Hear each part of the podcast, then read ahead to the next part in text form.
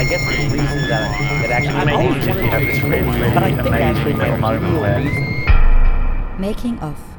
Transformationsprozesse beobachten, dokumentieren, analysieren. Ein Bonusfeature mit Stefan Poromka. Und mein Name ist Matthias Gödeking. Und wie jede Woche sind wir auch heute wieder im Büro des Studium Generale und unterhalten uns über die vergangene Vorlesung. Quasi ein Werkstattgespräch über diese äh, Vorlesung. Ähm, was ist eigentlich ein Werkstattgespräch und was hat das mit einem Making-of zu tun? Ich habe ja heute das äh, klassische Werkstattgespräch, das Making-of-Gespräch genannt. Geht es ja immer jetzt so ein bisschen darum, auch in den Vorlesungen so bestimmte Methoden zu entwickeln, also wie man so Produktionsprozesse sich anguckt und wie man die dokumentiert und wie man sie befragt und wie man sie verstehen kann und wie man sie weiterentwickeln kann. Und ich glaube, dass ähm, das äh, Gespräch oder das Making-of-Gespräch oder das Werkstattgespräch da einfach eine wirklich sehr große Rolle spielt. Bisher haben wir uns ja nur Gedanken gemacht, sozusagen wie über, über Medien, äh, also in denen ich so Sachen einfach wie archivieren kann oder ablegen kann oder notieren kann, ja, oder wie ich mit Fragmenten umgehe und so. Aber das ist ja nochmal was ganz anderes, Lebendiges. Ich kann jetzt einfach für das Making-of-Gespräch, kann ich ja dauernd zu Leuten hingehen, die irgendwas machen, die irgendwas machen, was mich interessiert und kann sie befragen und sagen, ah, was machst du denn da eigentlich? Und äh, wie machst du denn das? Und warum machst du denn das so? Und ach, darf ich dir mal dabei zugucken, wenn du das machst? Und darf ich Fragen stellen, wenn du das machst? Und, äh, ähm, und plötzlich sozusagen wie über den Produktionsprozess tatsächlich in der direkten Auseinandersetzung mit der anderen Person erfahre ich einfach was. Gibt es denn bestimmte Dinge zu beachten bei diesen Werkstattgesprächen? Also wie, wie sollte man das vielleicht aufbauen? Was für Fragen stelle ich, was für Fragen stelle ich nicht? Also erstmal gilt glaube ich, grundsätzlich wie bei äh, Notizen oder bei dem, was ich jetzt von Fragmenten gesagt habe, eigentlich ist alles total interessant und total wichtig. Ich empfehle ja immer, äh, wir haben ja unsere Smartphones oder unsere, also auf jeden Fall immer so kleine Aufnahmegeräte in der Tasche, die wir noch gar nicht richtig entdeckt haben, was wir damit eigentlich alles machen können. Wir denken immer, wir müssen die nur so zu besonderen Anlässen ähm, anmachen. Und, ne, ah, jetzt kommt ein Gespräch, wir nehmen das auf. Aber warum soll man nicht mal das aufnehmen, was man am Küchentisch plaudert? Warum soll man nicht mal das aufnehmen, einfach, wenn wir zusammensitzen und uns über die nächste Woche unterhalten, ah, was wird da passieren? Man nimmt es auch auf einfach. Es ist ja auch eine Zeitkapsel, einfach so eine Momentaufnahme.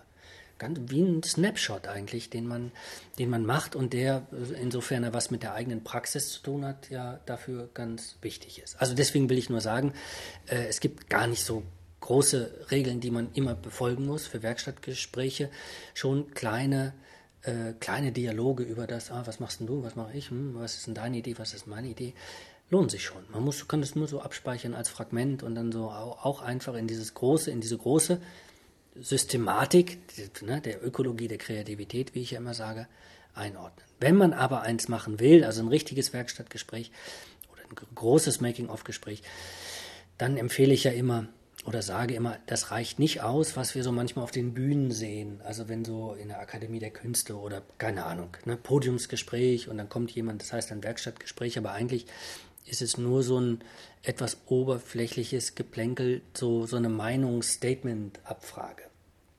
Making-of-Gespräch würde in dem Sinne schon heißen, dass man sich informiert über den Produktionsprozess, den jemand anders angestrengt hat oder in dem er mittendrin ist.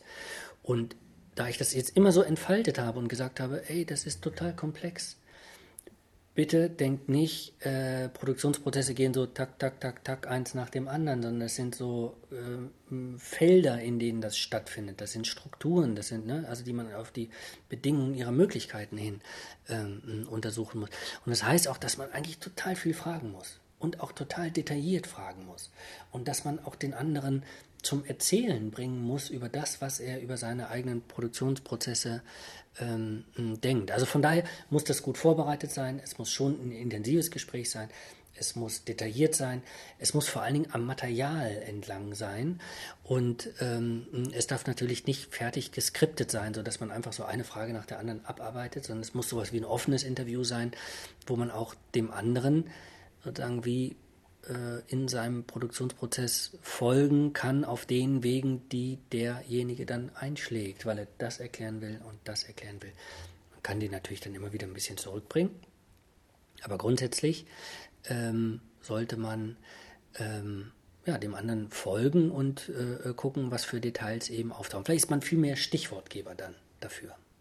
Jemand, der genau das gemacht hat, sich auf den Weg eines Künstlers begeben hat und äh, die Frage gestellt hat, wie haben Sie das gemacht, ist äh, Truffaut, der sich äh, mit dem Regisseur Alfred Hitchcock getroffen hat und über äh, eine Weile lang mit ihm unterhalten hat, über seine Filme und über das, was seinen Produktionsprozess ausmacht.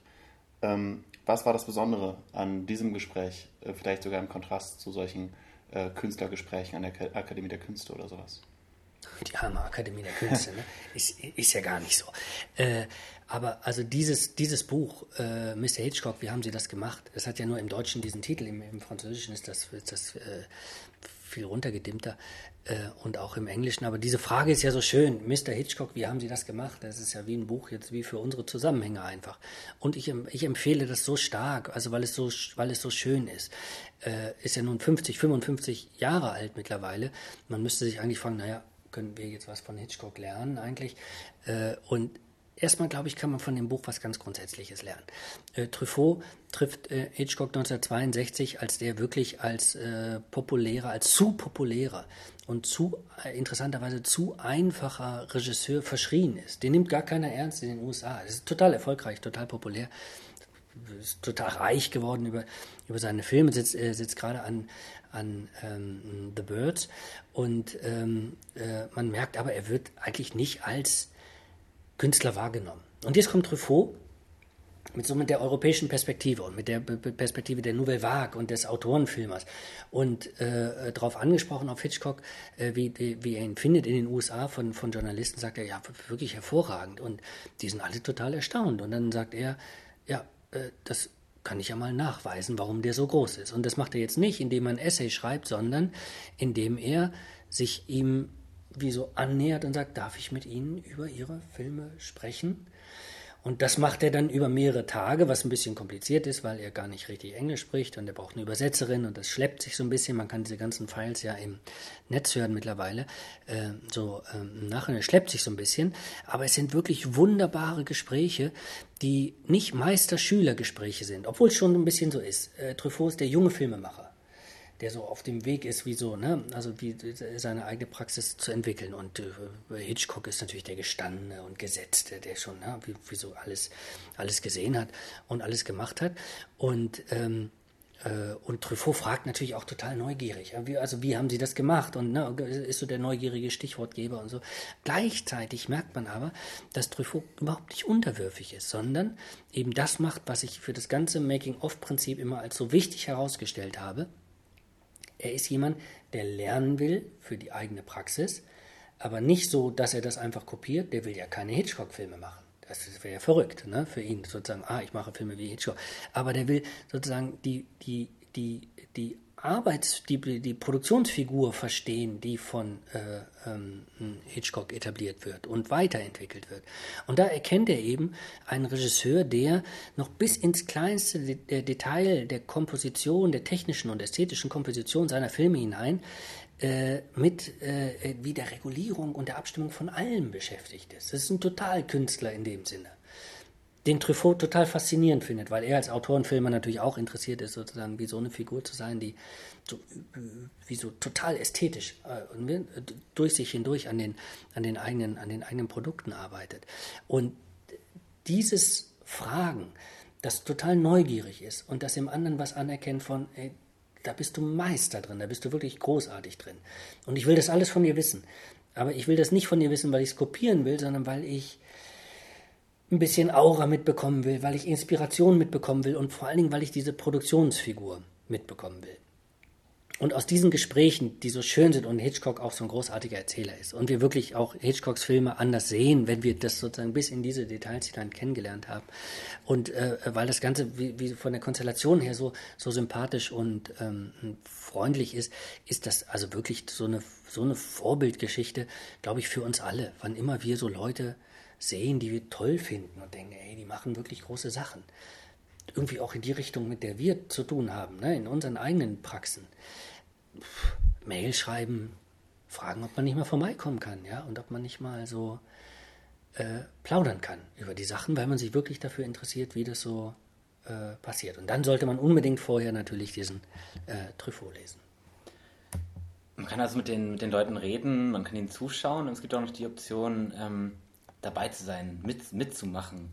Ähm, du hast vorhin geredet äh, von Eckermann, der lange Zeit seines Lebens äh, mit Goethe verbracht hat und dem täglich zugeguckt hat. Was kann man, was kann man daraus lernen? Äh, ihr erinnert euch, dass wir eine ganze Vorlesung hatten über äh, Lernen von Goethe. Ne? Ähm, äh, also der späte Goethe also wie der sein Feld organisiert hat oder wie es dann genannt wurde, äh, sein Zauberzirkel. Also die, ich hatte so Goethes Haus vorgestellt und gesagt, alles perfekt, ist eine Maschine, eine Factory eigentlich, ja, in der alles aufeinander abgestimmt ist. Goethe hat das gut in der Hand. In dieser Factory, in der alles so, also in der Zeit, in der hatte ich, hatte ich das ja äh, ähm, vorgestellt, an Dichtung und Wahrheit gearbeitet wird und alle mitarbeiten müssen. Ne? Alle so und wie so die Materialien, wie so kursieren und zirkulieren und bearbeitet werden und in neuen Fassungen wieder und, und Material reingebracht wird und so weiter. In, dieses, in diesen Zauberzirkel hinein gehört Eckermann, der eigentlich eine tragische Figur ist, weil er 1822, 1823 äh, in äh, Weimar ankommt, wie äh, ärmlich und in großer Hoffnung, dass er eine Anstellung bei dem von ihm sehr verehrten Goethe findet. Und es gibt in den ganzen Jahren immer so äh, auch von Goethe, der natürlich ne, auch ein Arsch ist dann. Ne? Also ist ja wie also der alte Goethe, wie, wie, so olympisch über allem steht und alle benutzt einfach in diesem Zauberzirkel. Ne? Also alle so äh, äh bindet, so eben auch Eckermann ihm das so halb verspricht. Ja, ja, klar, machen wir was, machen wir was. Ne? Dauert dann aber Jahre und Jahre. Ne? Und dann auch wie so in all die Arbeiten einbezogen wird. Ne? Steht ihm unglaublich nah. Führt diese, führt diese Gespräche mit ihm, ne? sitzt mit ihm am Tisch äh, und äh, outet sich dann auch irgendwann als jemand, der mitschreibt. Ne? Und Goethe findet das natürlich super. Also, dass er jemanden hat, der da so mitschreibt. Ne? Also fühlt sich natürlich so stolz, findet das natürlich auch richtig, dass man das, ähm, wie, wie, wie ähm, seine Worte mitschreibt. Und, ähm, äh, aber äh, Eckermann macht, also in dieser Hoffnung eine feste Stelle zu bekommen, also wie, äh, setzt sich fest einfach da in diesem goethischen System und übernimmt seine Rolle und arbeitet Goethe zu und übernimmt die Sachen. Und manchmal zeigt er ihm eigene Dichtungen, ne? die werden dann so weggewischt von. Also es ist schon tragisch. Und das eigentliche Hauptwerk wissen wir ja dann eben auch heute von Peter Eckermann, ist eben, sind die äh, Gespräche mit Goethe in den letzten Jahren seines Lebens, neun Jahre. Aber toll, toll, weil wir haben jetzt plötzlich dieses Expertengespräch, das so Truffaut führt, ähm, als äh, so wie so über neun Jahre ja, teilnehmende Beobachtung nennen die Ethnologen das. Ja? Also ich kann nichts verstehen, kann keine Kultur verstehen, kann keinen Soziotop verstehen, äh, wenn ich nicht drin bin, wenn ich nicht mitlebe. Eckermann lebt mit. Immer noch natürlich auf Distanz, aber eigentlich in diesem Produktionszirkel ist er ist er, ist er mit drin. Und er ist es, der das so wie, wie so konkretisiert, also was für Zeitungen Goethe liest und wann er welche Bücher liest und wie sich, wie, wie, wie so sagen die allmähliche Verfertigung von Gedanken dabei entsteht und wie alte Sachen wieder, sagen wie auf seinem Tisch landen und äh, wie er damit umgeht und so. Das kriegen wir aus der Nahperspektive mit. Natürlich wissen wir, auch das ist alles geschönt, bearbeitet, auch ein bestimmtes Goethe-Bild mit reingearbeitet. Aber bei all den Making-of-Sachen haben, haben wir immer gesagt, na klar, es gibt kein Making-of, das nicht inszeniert ist. Auch das ist inszeniert. Lesen wir mit, das ist schon klar.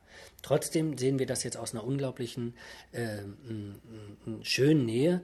Und Eckermann ist auch ein ganz interessanter ähm, Protokollant, der dann die Sachen wie weiterdenkt und wieder zurückspielt, äh, auch, auch, auch, in die auch in die Gespräche. Und äh, das macht es zu einem wirklich sehr, sehr schönen und teilweise auch berührenden Buch und natürlich auch zu einem Buch, in dem Goethe dann eben auch manchmal wie so als Sentenzenstanzer dasteht, aber dann eben auch, von dem man schon merkt, dass man ähm, eine große Nähe hat. Ich empfehle dieses Buch auch so. Also man sollte sich das ramschen, das kann man ja ramschen, ne? Ähm, wahrscheinlich für drei Euro oder so. Das sollte man unbedingt haben und man muss es ja gar nicht so systematisch durchlesen. Ich finde aber, man kann so ein bisschen drin blättern oder so Sachen anlesen. Und dann sollte man jetzt auch nicht so den, ah ja, okay, was interessiert mich jetzt Goethe, weil Dichtung und Wahrheit.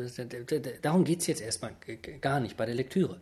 Es geht eher um diese Frage von Neugier. Also um diese Figur, um diese Eckermann-Figur. Äh, dass man das so mitkriegt und auch übernimmt und denkt so, ah, teilnehmende Beobachtung. Eigentlich kann ich in Prozessen drin sein, ich muss nicht immer zu Experten hingehen, vielleicht bin ich schon drin und kann ähm, das äh, mitschreiben und mir Gedanken darüber machen. Ich habe jetzt gerade in der Vorlesung gesagt, was ist eigentlich, was wäre dann das, woran wir teilnehmen? Also was wäre die, äh, was wäre unsere Position, die Eckermannsche Position jetzt, wo wir so nah an Produktionsprozessen dran wären? Vielleicht gibt es die gar nicht. Und dann sag, äh, sagte ich, doch, das ist das Studium jetzt. Wir sind hier, wie jetzt an der Universität der Künste oder wann immer wer auch immer das hört oder ne, wo man jetzt ist, sozusagen wie in Büros oder in, äh, ja, in äh, Factories oder in äh, ähm, äh Co- äh, Spaces oder in Projektgruppen oder so. Man ist drin. Das ist diese Form teilnehmender Beobachtung, die man nutzen sollte einfach, indem man einfach mitschreibt, das, was passiert, weil das sind die Produktionsprozesse, die jetzt laufen. Deswegen in den Eckermann reingucken, ihn so als, als, als, als, wie als Figur äh, sich angucken, wie interessant er ist und äh, sich dann das so durchblättern und hier was lesen, da was lesen und immer darüber nachdenken, wie kann man das jetzt mitschreibend eigentlich in das übersetzen, was man gerade macht. Eine Gesprächsform, die in die Richtung geht, dieser, dieser Meister-Schüler-Beziehung, aber trotzdem was anderes ist, ist das Fachgespräch. Ähm, man kennt es ja vielleicht aus einem akademischen Zusammenhang, ähm, ähm, Expertengespräche etc. Ähm, ist das auch ein Making-of-Gespräch oder ähm, geht das eher in eine andere Richtung? Ja, ich äh, habe ja, wie zum Ende der Vorlesung, habe ich versucht, nochmal so eine Drehung zu machen. Ich habe ein bisschen noch über Alexander Kluge gesprochen, der auch so jemand ist, der so dauernd durch die Gegend läuft und so Leute befragt ne? und ähm, der äh, Virologen befragt und ähm, der Militärs- oder Kriegsexperten befragt oder Opernhistoriker befragt. Ähm, ähm, und je länger man äh, sich die Sachen anschaut, die er ja alle im Netz dokumentiert hat, ähm, ähm, umso eher sieht man, Mann, was für ein neugieriger Typ, ja, der sich für alles interessiert. Man denkt, interessiert er sich wirklich für alles, aber eigentlich, Alexander Kluge ist jemand, der, ein, der über seine Sachen nachdenkt und der immer, wenn er über seine Sachen nachdenkt, so Zeitung liest und Bücher liest und denkt so, ah, das interessiert mich auch, weil es hat auch was mit meinen Produktionsprozessen zu tun. Befrage ich den da doch einfach. Und plötzlich, also holt er sich die Leute eher ran, auch ganz interessant. Es sieht so aus, als würde er sich den anderen, ne, also wieso würde er was aus den anderen, äh, wieso rausholen und er sei für die da, aber es ist andersrum, die Gespräche, merkt man dann immer, sind von Alexander Kluge für Alexander Kluge gemacht. Das macht sie so wahnsinnig ähm, interessant und doppelt interessant, weil sie so unglaublich vielfältig sind. Und dann habe ich darauf hingewiesen, ah, interessante Figur. Alexander Kluge, interessante Figur, geht dauernd durch die Gegend und befragt andere Leute im Hinblick auf das, was sie machen. Und dann erklären die ihm das. Und dann dachte ich so, naja, also wie wäre das denn, wenn man das jetzt alles mal auf sich selbst wendet? Wir, auch diese Gespräche, diese Making-of-Gespräche, die ich heute vorgestellt habe, gingen immer so in die Richtung von, ah, wir fragen andere, um was über unsere Prozesse zu lernen. Aber warum lassen nicht wir uns befragen?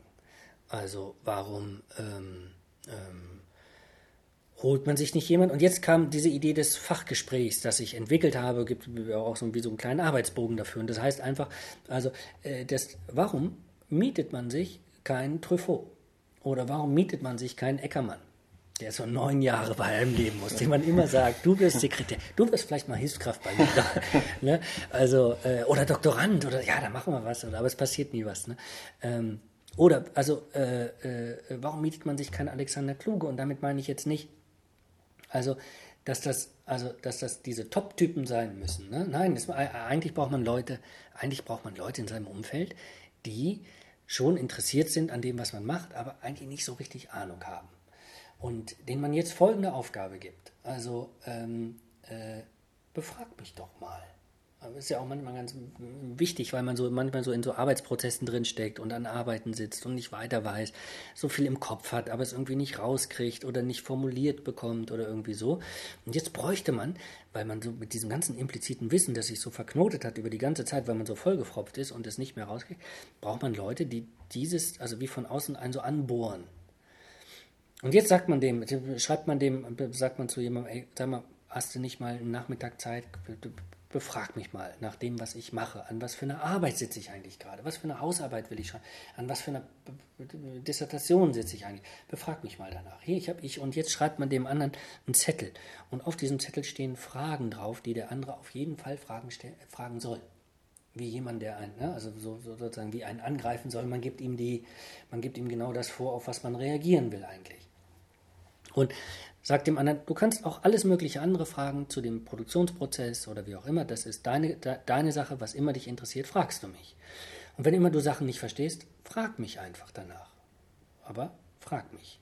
Und ich antworte dir. So, und wenn man jetzt dem, so Leuten gegenüber sitzt, denen man diesen Auftrag gegeben hat, dann bleibt einem ja nichts anderes übrig, als zu antworten egal wie viel man im Kopf hat und es sonst nicht rauskriegt, es gibt jetzt jemanden auf der anderen Seite, der hat nicht so viel Ahnung, man muss es jetzt jemandem übersetzen, der so, man muss es einfach machen. Und einfach ist ja manchmal ganz gut. Und ich meinte ja, der allergrößte Witz wäre, wenn man etwa Hausarbeiten schreibt oder größere Arbeiten schreibt oder Aufsätze schreibt. Man formuliert die Fragen so, dass sie eigentlich den, wie, wie, das, wie das Skelett des, äh, des Essays oder des Textes, an dem man sitzt zum Beispiel, wie äh, ähm, äh, äh, ausmacht. Und wenn die abgefragt werden und noch durch andere kombiniert werden, spricht man eigentlich innerhalb von drei Stunden den ganzen Text ein. Eigentlich muss man nur noch, wenn man es gut macht, die Fragen rausziehen und ein bisschen bügeln und ein bisschen redigieren. Na, das ist traumhaft natürlich. Aber so der Idee nach, aber eigentlich spricht man die ganze Arbeit plötzlich ein sitzt Wochen an seinem Tisch ja, und kommt nicht voran und denkt so, oh, was, und jetzt und so.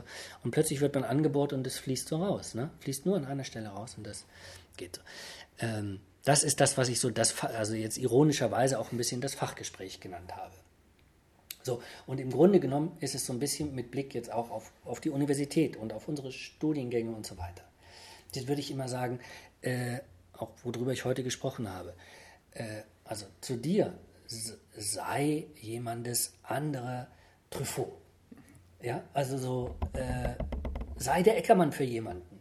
Ja, und andersrum, also das heißt mit anderen Worten, auch du wirst deinen Eckermann oder deine, ne, wie, wie so finden. Also weil dauernd Leute da, da sind, die interessiert sind. Und es ist, das werdet ihr sehen, auch wenn ihr, das klingt so eitel so, ah, jetzt lasse ich mich selbst befragen, wie peinlich ist das denn und so weiter. Ja, aber gut, aber wir müssen ja Arbeiten machen oder wir sind ja drin und haben sozusagen Wissen über die Sachen, die wir machen. Und es ist eine Möglichkeit, das einfach zu, zu, ähm, zu formulieren. Und was für ein schöner Arbeitszusammenhang wäre das, wenn man mit dieser Neugier rumgeht ja, und Leute wie befragt und aber auch selber befragt wird. Und da ist, glaube ich, aber das nur nochmal wie so grundsätzlich als Appell, dieses diese Audiogeräte, die wir in unseren Taschen tragen, die haben wir noch gar nicht als Maschinen dafür richtig in Gang gebracht, ja? weil wir immer eben denken, es muss was Großes sein. Nein, wir können das eben in die Mitte legen, Sachen aufnehmen, dokumentieren und dann kann man immer noch mal gucken, was man damit macht. Je, wenn man in Werkprozessen drin steckt und man schaut sich sozusagen jede Woche führt man so ein Gespräch, dann sieht man, was man lernt über sich selbst, durch sich selbst, einfach indem man es formuliert und indem man sozusagen wie Bezug nimmt, also wie rekursiv auf das, worüber man jetzt gesprochen hat. Das knallt einfach. Also es ist meine wirklich ganz dringende Empfehlung. Ich glaube, das macht Spaß einfach. Das ist äh, ein gutes Schlusswort. Wir sehen uns nächste Woche wieder mit dem letzten Gespräch. Also unbedingt wieder einschalten. Ich bedanke mich bei Steffen Poromka und fürs Zuhören. Tschüss. Tschüss. Ciao, ciao. But I guess the reason that, that actually I'm always wanted to explain, but I think actually the real reason. Making of. Transformationsprozesse beobachten, dokumentieren, analysieren. Ein Bonusfeature mit Stefan Poromka.